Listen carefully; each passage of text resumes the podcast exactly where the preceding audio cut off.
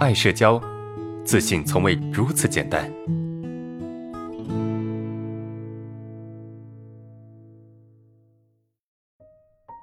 好，我们看第二个问题。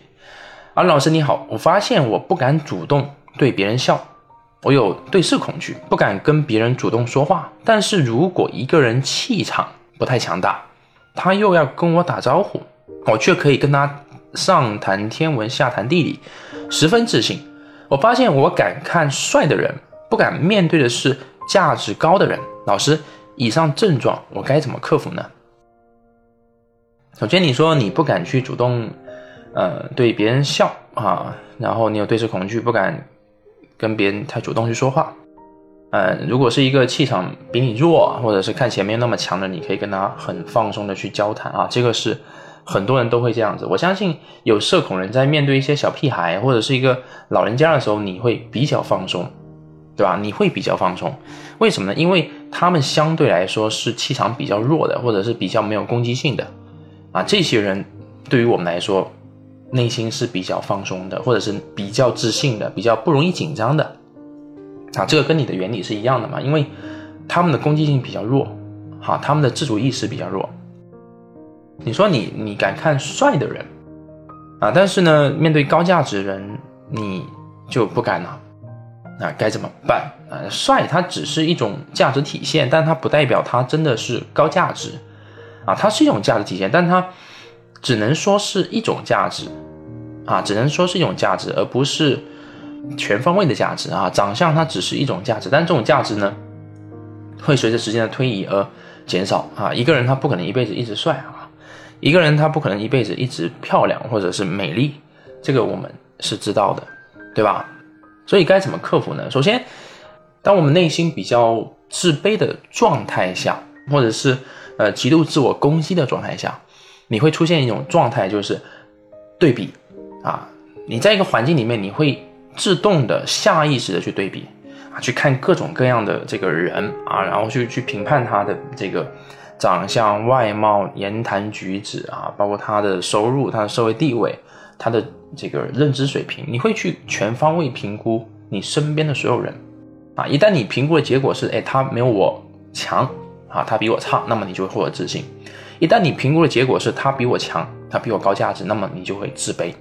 哎，这个是我们获取自信的方式的，呃，跟别人不一样的地方，就是我们是通过比较来获取自信，而不是通过自我认同来获取自信的。哎，这样的人，他尽管身上是有价值，尽管他很有钱，尽管他很有社会地位，但他依然没有办法做到面对谁都坦然、都淡定。为什么呢？为什么会这样子？因为他的自信是来自于跟外界的对比，而我们都不可能永远去解决所有问题，或者是我们永远不可能比所有人都要好啊！你总会不如某些人，你总会做的没有那么好。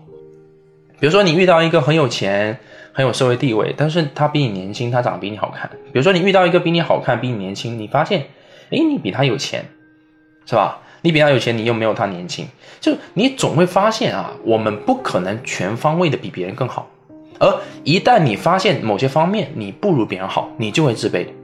你要看啊，你跟一个人对比，你总会发现你不如他的地方，一旦你发现你不如他，那么你就会自卑，这得多难受啊！所以这种人哈，就我们这种获取自信的方式，其实很难稳定，很难稳，你随时都会自信崩塌，因为。说不定某一天某一个点，你会发现，诶，他比你要好，他某个地方比你更更优秀，对吧？那你就会产生自卑。本来你还是可以在他面前去表现的很自信，但是当你发现他某个点比你好的时候，你就会变得自卑了。所以对比它是一个不稳定的获取自信的方式。我们获取自信一定得从内在价值。那内在价值有两个部分，我们需要去获取。第一个就是自我认同度啊，如何自我认同？啊，这个就是接纳的部分啊，我们应该学会去自我接纳，啊，应该学会去啊认可自己不够好，或者自己处于某种状态是正常的。比如说，我现在比较自卑，啊，我现在这个比较紧张，我现在比较呃这个害怕社交，那么我跟别人聊天的时候一定会放松不下来，一定会没有安全感，这个是正常的。我们有社恐，还要要求自己跟别人相处的时候表现得非常自信，这是不是不正常的？或者是不是他是不是有有点违背现实的规律呢？对吧？所以要去理解和接纳自己的现状是这样子的，这是接纳的部分哈。